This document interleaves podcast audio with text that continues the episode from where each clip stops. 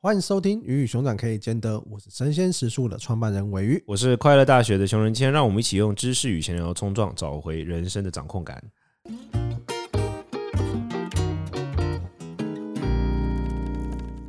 今天这一集呢，我们要谈一个话题，就是留学，但是不是在学生时期的留学，而是你在工作中的留学。为了留学要辞职，该出发吗？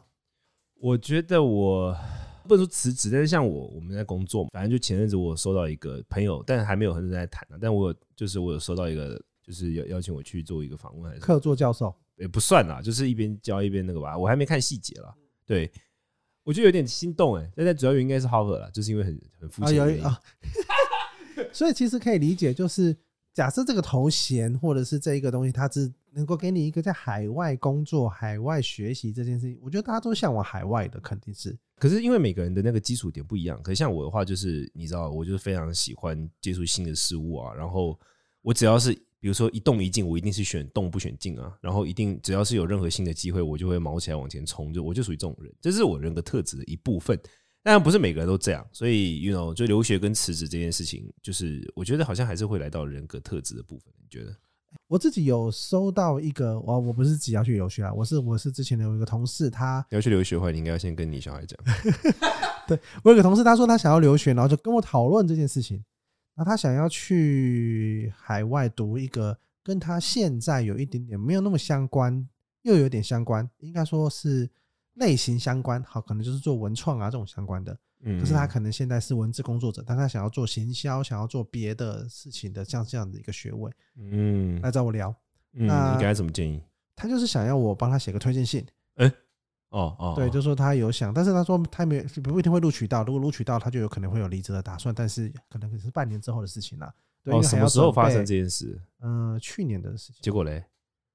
现在还没有出去。我还没有得到消息，还在等。对对，OK OK。那我觉得这个状态，我自己就跟他聊嘛，我就说，那你当时为什么你会想要有这样子的一个，都会有一种做到迷惘的状态。对对，我觉得大家都是会对于现况迷惘，会觉得说我好像换个环境工作，换个环境念书，换个环境生活，有机会可以让这个迷惘找到新的视野，去开阔一个新的面向。对，我觉得某种程度来说，我是蛮同意这件事情的啦，就是你真的就是物理性的转换，它能够帮助你。是很大的，嗯就跟他聊，那那我也蛮乐意帮他写这个推荐信的，所以我就也帮他写了这个推荐信。那我自己来看这件事情呢，我会觉得说，你要知道你是为了什么。有另外一群朋友，他是在台湾，但是他就是念外文系那种的吧？是是是。念念外文系，很多人就是蛮常会出国念书，或者出国做一些别的事情。对对对。那他就是看着 IG 上，或是看着社群上，哇，别人都好像有出国留学的经验，然后他就会觉得说，我好像也想要去。镀个金，或者我好像也想要有这样子的经历，对这种的状态，对对，那这种状态，当然你要说出去吗？OK，也是可以出去，我觉得也无不可。只是就是那个获得，我觉得跟前面那个，至少他明确的知道哦，我想要做一个转换，我想要去让我的视野更升级，这样的状态会有一点点不太一样。哦，可是像我的话，我会觉得就是我认真觉得很多事情是你待在同一个地方，你不太有机会看到的。对，人家说就是所谓的就。有一句老话嘛，就是说读万卷书不如行万里路。当然，我我觉得这个话也不是很正确，但是看到别的生活样态，我觉得还蛮重要的。就是说，你你去不同的地方，就像我之前讲过嘛，就是我自己做藏传佛教工作嘛，然后我脑海中的藏传佛教一直都是印度的那一种。然后我一八年去了美国之后，我就看到藏传佛教在那边的发展，然后我就觉得，哎，好酷哦！其实完全就是有点像突破我的想法。你知道，美国就是因为我去美国，美国就是一个很容易很有创造力，它就是一个创造力非常强盛的一个国家嘛。你就觉得哦，原来可以这样，原来可以那样子，原来其实建筑风格可以改成这样子，原来可以，就是你就有很多的想法。然后后来我又又去了西藏，然后我就看到哦，原来藏传佛教最原始的样态是长这样啊！就当你看的越多的时候，你其实世界就会越越宽阔。但我觉得人有分，因为有些人是他越看越多，他的世界越宽阔；但有些人可能越看越多，他就越越不知道怎么办，越迷惘。对对，这有可能。所以我觉得其实你刚才讲了一个重点还蛮重要，就是迷惘这件事。就是如果迷惘是你的驱动力的话。那我觉得的确就会是一个有点小棘手的问题，就是说，其实你可能要对自己有所了解，就是说你是迷惘，那你是属于哪一种人？因为我自己像我是属于那种，我看的越多，然后我接触的越多，然后我跑的越多，我。认识的人越多，然后我就会越觉得更清楚自己想要干嘛。我是属于这一类人，跟这些人认识，看看这些都算收集资料的一部分。对对对对对，然后你就会更加清楚自己喜欢什么跟不喜欢什么。但是我后来发现，好像不是每个人都是这样。那有些人可能对他来说，接触越多，他越困惑，或者是因为你知道，像我可能是反应比较快的人，但有些人是属属于比较深思熟虑的人，那他就需要更多的时间去接触他所所接触到的资讯。那在这个过程中，对这样的人来说的话，大量的接触可能反而不一定是正面的一种影响，可能是有点有点负面的刺激。你觉得呢？我自己看待这种事情，我觉得回到你刚刚讲的人格特质啊，是，是，就是你清楚你自己是什么样的。我们有一集在讲认识自己嘛，对，我觉得你自己清楚你自己什么样的人是很重要的。像我最近我就在公司做了一件事情，就是我请大家写使用说明书。我写自己的使用说明书，我写一份我自己的使用说明书。我的优势在哪里？我优势的反面是什么？我的弱势在哪里？跟我希望别人怎么跟我合作？类似的这些东西，把它写下来之后，然后邀请大家每一个人写，我们把它收集起来，算是一个让大家。我第一步有可能我在认识你、跟你工作之前，我先看这一份，我大概知道你的雷在哪里。我希望你怎么样合作，我可以跟你有一个应对进退这样子的一个一个。那你的使用说明书，你的雷最大的是什么？我自己的状态是，我觉得我遇到很多问题是就是。判断这件事，哦，我可以很快的下判断的东西。可是有的时候可能是我对于背景知识的不了解，嗯，或是我没有办法了解，像对方提给我的东西可能有错的，或是不清楚，造成我的判断的错误。所以对我这件事情是，就是我希望他们呈现给我的资讯，我有某个样板。我说你肯定要背景知识，然后你肯定要给选项，然后你要你想过，你觉得什么样子做是比较好，你全盘给我，你才不会就丢了一件事情给我一个简答题要我回答，那很容易这件事情就被我放着。嗯，对对，因为因为我没有办法做出判断，我一定是先去做哦，其他我可以快速判断的事情。那这样某一些人就会觉得说，哎，为什么我每次问你问题都没有回答？不是我没有办法回答，而是我可能还要再去多了解的话，那我就花我更多时间。哦，懂懂懂。对对对，所以所以这件事情就会让他们知道，哦，那这样，所以后来在看到很多要询问问讯息的时候，他会打的比较清楚，前因后果是什么，然后选项 A、B、C 是什么，他觉得哪一个好，那我这样看我一目了然，我就很快就知道，哦，好，那我要选择什么。哦，对，我觉得是这样，子有一个使用说明书。那我觉得这件事情对于他们来说是强迫大家去思考，我到底是希望别人怎么跟我合作？嗯，我希望老板怎么跟我讲话？我希望同事怎么跟我讲话？我自己的强项跟最弱势在哪边？我觉得这件事情它延伸到工作上，你很多事情你就可以迎刃而解。所以刚刚回到人格特质这件事情，我觉得是回到说，到底你对你自己的清楚的了解之后，要不要辞职？要不要留学？我觉得他会更清楚一点点。我的使用说明书好像就是要接受我脾气不好，第一第一件事就是要接受我脾气不好，然后我没吃饱，是不要跟我讲话，然后我不想看你的时候不要跟我讲话。我的说问题都是跟情绪有关的。然后呃，我想想看啊，好，我跟你讲，我最讨厌的是什么？跟你刚刚讲有点像。我最讨厌的事情是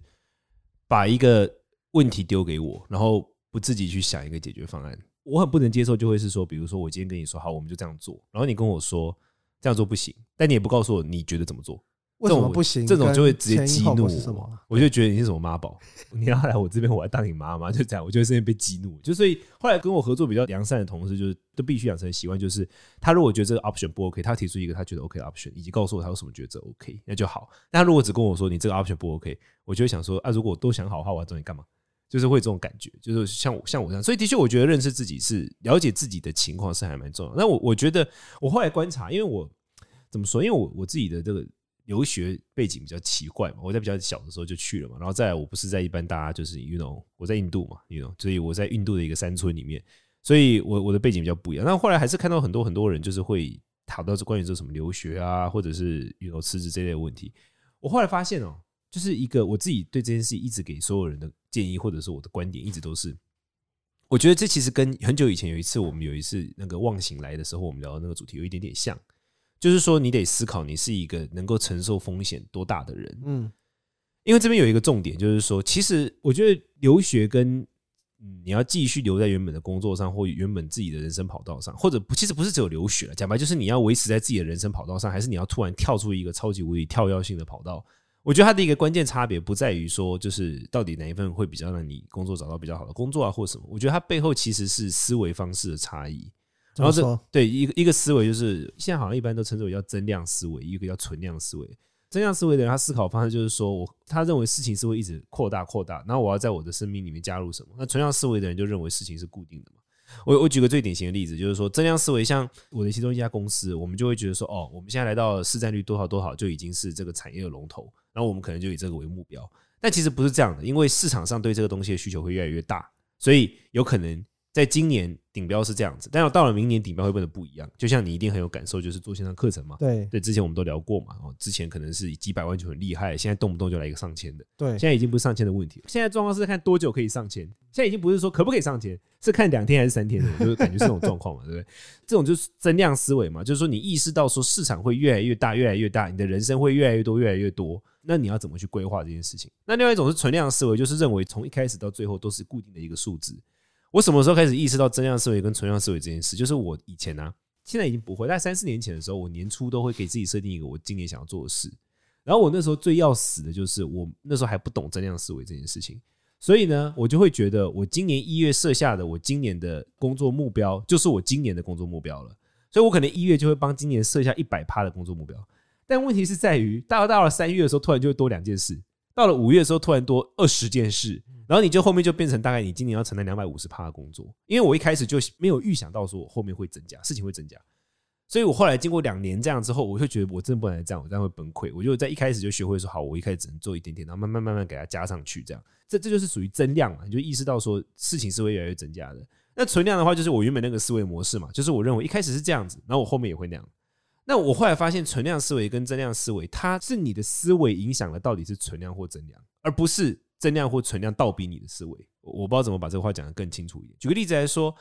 有一些人他可能本身带有存量思维，但他在我的情况之下，他可能就会跟我有不一样的反应。比如年初的时候，他已经设定好，好，我今年就是要做十件事，而这十件事呢，就是我百分之百的工作能力，我就做到这样了。然后接下来到了三月的时候，当他跟我一样遇到多了两件事的时候，我可能会选择接受，但他会选择排斥。他可能就会觉得，哦，没有，我今年已经固定好，就是要做那十件事了，我没有要再多做两件，所以就只有十件。然后一样的，到了五月的时候，多了那二十件事情，他可能就会反应跟我不一样，他可能就会觉得，哦，没有没有，我这个时间已经固定了，所以他的思维会导致他的今年就没有产生太多的增量，他的存量就是固定的。所以，我一直认为说，存量跟增量思维它的关键差异不在于就是客观是不是有多的事情或多的机会发生，而是你的价值观会选择你，你可能会故意屏蔽掉那个机会，或者是你会接纳那些机会。这就是我说增量跟存量的差异。那增量跟存量，我认为没有优劣之分，因为每个人可以承受的那个不一样嘛。因为像我可能就是哦耐受力好一点，我可能可以承受多一点。那当然也有可能因此，我觉得你知道我是一个有自律神经失调的人。那也可能是因为这样，但有些人不是嘛？有些人可能就是说哦，他对他来说身体健康比什么都更重要啊。他可能在二十五岁的时候就已经晚上十点睡，早上六点起运动，可能是这样的。那对他来说，可能就要固定的存量思维，对他来说人生很重要，他也会是这样。所以。我我的结论就是说，我后来发现，其实就是你到底是存量思维的人，还是增量思维的人，到底哪一个对你来说比较重要？稳固现有的存有的东西比较重要，还是当有新的机会来临的时候，就去拥抱机会比较重要？那这个就会根本性的影响你到底是要待在现在这个位置上，还是你要跳走？我我觉得在这里，你你觉得呢？我觉得这个分享蛮好的，就是回到存量跟增量思维这两件事情来看呢，其实通常是你在市场。越来越大的状态底下的大部分的人可能会比较倾向是增量思维，对对，因为市场越来越大嘛，你就是觉得说，哎，我好像什么样都可以容纳到。那通常是年轻的时候，你会觉得你好像很多有很多的可能性，你的市场还很大，你就是你还有机会还很多，我都去尝试看看。对，但是当你可能年长，你到某个程度的时候，你就会觉得说，哇，我好像要放掉我过往的这些积累，就是我这些存量，好像就会觉得说，嗯，比较比较大的压力，对，或者是我觉得感觉上，通常大部分的人都是以。阶段来分这个事情，但是可能确实也是是因为，当你年纪越大，你可能要跳槽，你可能要从零开始，你一方面可能薪水的耐受度也很低，对，就你不可能本来好十万二十万变成两三万，对，你能接受这样的吗？或者是你在换一个领域之后，因为可能学习的力量、体力呀，跟这些脑力都已经不如年轻的时候这么好，对，你要重新学一个新的领域，这些东西，当然你可以有你本来的经验，可以去做嫁接，如果你这个东西连接的好的话，它可以某种程度的加速。但是这个来说，它对你来说都是会比较辛苦一点点的，对。但是以整体来看，我们刚才讲市场是越来越大嘛，我觉得作为一个人来看的话，市场一直以来都是无限大的。对，我自己觉得，我自己觉得每一个人他能够变成什么样子的人，跟变成什么样子，我觉得他在每一个阶段的机会啊，跟可能性。都是无限大的，对，那只是就是回到你刚刚讲的，你可能是被你过往的东西给牵绊住，你就觉得说，哎，我过往的经验好像告诉我这样子的东西不可能，或者这样子的东西，我觉得应该要是这样子做。可是实际上，在整个市场上，它有可能不是这样子。以以现在来看，AI 了好了，就是你可能在过往的时候，你会觉得说，哎，好像画图这件事情你从手画到电脑画，它已经是一个进阶了。对对。那现在你只要 key 几个字，你就可以变成有一个好看的图，像这样。对，其实技术跟这些东西的转变是你很难想象得到的。就假设你在前面你就放弃了，做了一个画家或作为一个创作者，在这件事情上面的话，完了你可能在这个红利来的时候，你就没有享受到。对对，我觉得这种东西都是可惜的。所以我觉得，以作为每个人来看呢，好，那回到刚刚讲的留学，或回到刚刚讲的在原本的工作上面好了，我觉得。倒不一定是说这个二选一一定怎么样，因为你有可能你不是在原本的工作，你可以辞职换取另外一份工作。对，对，因为它的选项其实它的它的机会成本，它是还是有更多的可能性的。对对对。那我觉得以站在我我比较积极的面向来看好了，我觉得哪一个东西能够。帮助在长远的未来，因为我们在讲以终为始嘛，就是你到底最终你想要去的目的地是哪边？因为假设你想要在国外工作，你是很认真的想要找一份海外工作，好，对对啊，那你在现在的工作，假设你都没有办法接触的话，那你当然是去留学这件事情是会是一个比较好的选项。那我觉得无关乎那个学校好不好，那个学校在哪里，我觉得你就是去，绝对比留在你现在还要更有机会做到这件事情。所以我觉得回头来看，到底你最终的那个目的是什么，它会决定这个东西。那刚刚讲的另外一个面向就是人格特质，那人格特质是增量思维的还是存量思维的？你能够承受的风险在哪里？你现在人生的阶段在哪里？它也会影响你到底要不要做这个事情。我觉得以终为始这件事现在好难呢、欸，因为就是你知道，一看到 AI 这样 K 笑之后，就是只觉得说好险我是做宗教工作，它不太可能取代我目前了。但真的觉得很难呢、欸，你就觉得说，因为我觉得现在是一个超级无敌难抗风险的时候，特别是最近的 AI，你看 AI 这样，你就会觉得说。好啦，不论干什么都有风险的。你看起来好像是存量的东西，也充满。突然间，突然间就是整个大颠覆。对啊，AI 可能就突然冲过来把你工作抢走。那个颠覆真的是有点可怕。现在问题已经不是在于说你坐在那边稳不稳定，是可能你坐在那边，然后突然有一个人会冲过来把你椅子拉走，然后就掉跌倒的。我自己觉得啊，这个东西它回到的点，子就是因为虽然说我们在讲一种回事嘛。但是那个终点也是一个可调整的，的，对，而且终点现在就很不，就是终点感觉就是三不五时就会被 AI 偷袭啊！就是你在往终点走的路上，那你可能就已经百尺竿头，快只剩一点点的时候，就冲过来撞你说：“嘿嘿，怎么样？被我抢走了吧？”就这种感觉啊，你不觉得吗？就是现在可能都在做中短期的规划，会是比较好一点。对，五年的规划，比如说做那个十年、二十年的规划。对，但我觉得中短期规划感觉超焦虑的。就是我觉得，我说实在，就是我自己还好了。但我的意思是说，因为我的工作或者我的工作内容或者我的方向发展方向不太会受到影响。但是我真的在。想象一下，我就觉得说应该蛮焦虑的，因为你所有在意的事情，或者说你可能擅长的事情，或者甚至于你这辈子最会做的事，然后瞬间就要被他抢走，而且他可以抢的范围感觉是越来越大，而且越来越多。他可以抢的范围包括，你知道，我就是吃，我就刚刚玩过一些很烂的，我就喂他一些，就是比如说我们的传承的一些祖师的一些教导啊，我就喂给他嘛，然后喂了之后叫他用依照那个祖师的口吻来发表一篇演讲稿或什么的，他超会、欸。就是像我们有一个祖师，就是他很爱关注，就是人生无常，他就是有点悲观主义这种感觉，不是这样啊，但有一点像这样，他就是有点悲观主义这样。然后我又叫他依照这个口吻来讲整形，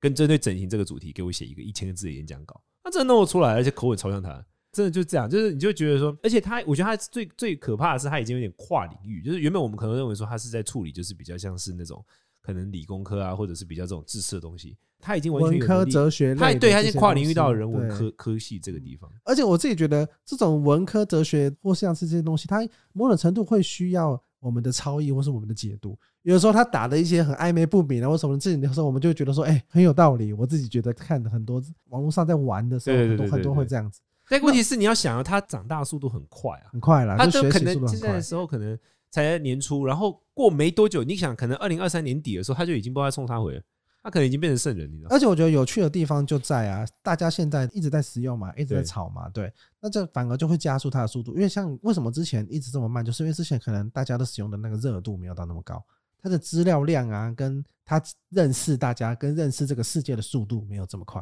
对啊，那现在就是大家一直疯狂的使用，他更知道我们到底要什么，然后更我觉得这件事情它又是会去加速它的迭代跟成长。所以结论就是，我觉得我我自己的真心想法是，我认为现在基本上就是没什么存量思维可言，因为你的存量就会被他抢走。你现在所有认为你觉得最保守的选项，很有可能就会突然消失。想想看哦，就是像我我们自己在算是新创工作圈嘛，行销是这个圈子很常见的一个，基本上你做的工作，我做的工作，基本上百分之七十都有行都是行销。但我猜他在两年之内就可以盖掉我们所有人嘛？行销层面上，就是当然我们可能有些创业点子，我们可能还是，那他可能产出的内容是很快的。对，而且我的意思说他在行销点上，因为他你知道他现在已经看得懂梗图了吗？他对于人的那个理解度，那讲不要说梗图，哦我在正在跟我朋友测试一个研究，是我们丢一个课程影片，丢一个课程文章给他，请他出题目。嗯，就是我们现在在 run 一个一个一个模型，要想办法让大家出，但当然还是有不正确的，因为我觉得那个不正确，我可以理解，就是有时候我们去读一个跨领域的影片，我们要出题目可能也会错，对对，所以我可以理解。可是就是在 run 这个 data 的时候，就会发现哦，这东西真的是很有趣，而且重点是很快。就是我一个人，我看完，我好歹也该看个二十分钟的影片，我还要看完二十分钟吧。对对对。然后我再出题目，顶多十二十分钟很快，但是丢进去跑一下，可能五分钟以内就一道题目出来。你可能顶多就修改个一两题，然后然后就可以用了。对啊，所以我的意思就是，我觉得它会直接取代掉我们这个产业很多的，因为行销，因为我们知道我们这产业很多就是所谓行销，行销是一个。要厉害可以很厉害，要不厉害也可以很不厉害的一个上不封顶下不封底的一个工作嘛。那他一定可以把产业上很多人都淘汰掉，就直接他就直接进来了。所以我的意思就是说，我现在觉得就是它存在的情况下，就我们就不再有所谓的铁饭碗，或者说所谓的存量思维，一个稳定的不会被取代的工作。我觉得这根本就不存在。现在不但只是工作，甚至你的整个产业可能都被他端走。对啊，所以我觉得我自己的观点的话，我一定是属于有机会给人建议，我都是给人家增量思维的建议。当然，这不是每个人都喜适合，但我个人都是建议增量思维。你呢？我也是觉得说，我说老板就是对于这种趋势，或是对于这种大方向的东西更敏锐，或是更紧张。对对对，对啊，我们肯定都是会觉得说，哇，我们接下来要是被哪里不知道的人颠覆，像是可能呃，中国那时候商业圈有一句话说，就是他们可能是商业巨头都是拿着显微镜在找蚂蚁，我拿了望远镜在找蚂蚁。这种对手，他有可能是在一个你完全不知道的领域出来颠覆你。就像你可能本来是好，我们讲行销社群工作者，你担心的是另外一间公司，或是 A 公司或 B 公司同样的对手，结果可能一个 C 公司他做 AI 的，他把你颠覆掉，你自己都不知道。对对对对对，他从后面偷袭。所以像是这个样子来看的话，根本没有什么什么同领域、不同领域的竞争者或这些东西。我觉得接接下来的整个市场跟整个的场面，它一定是越来越混乱。其实这阵子，呃，我不知道。大家在听这个 Podcast，因为我不确定 Podcast 的上线的时间是什么时候，但是以我们在录的这个当下，其实世界就发生了非常多而且非常混乱的事情。所以以这样来看呢，我觉得你说要在一两年内马上平息，或是马上的趋于稳定，我觉得变数会还蛮困难的。对，所以我觉得你以整个整个整个世界，整个这些东西都在不断的颠覆、不断的挑战来看的话。你能够守着过去的东西，然后想着它接下来不会改变，然后会越来越好，我觉得有一点点困难。没事啦，世界越颠覆的时候越需要宗教。I'm here, OK, OK, OK, OK。对啊，就好。那大概这样，如果我们今天就聊到这里。然后，如果大家对于这个主题有什么想跟我们分享，特别是你有什么玩到 AI 好玩的东西，你可以留言给我们，因为我觉得现在大家都还测试各种 AI 软体，好像是这样。对，如果你呢对于留学或者对于辞职有相关什么问题呢，也欢迎在留言处留言，我们之后会做一集 Q&A。我们之前前两集的 Q&A 上了，哎，感觉上阅听率还不错，大家对 Q&A 真蛮感兴趣的，所以大家多多问问题呢，我们就会在下面多多回答。好，那我们下次听喽，拜拜，大家再见，拜拜。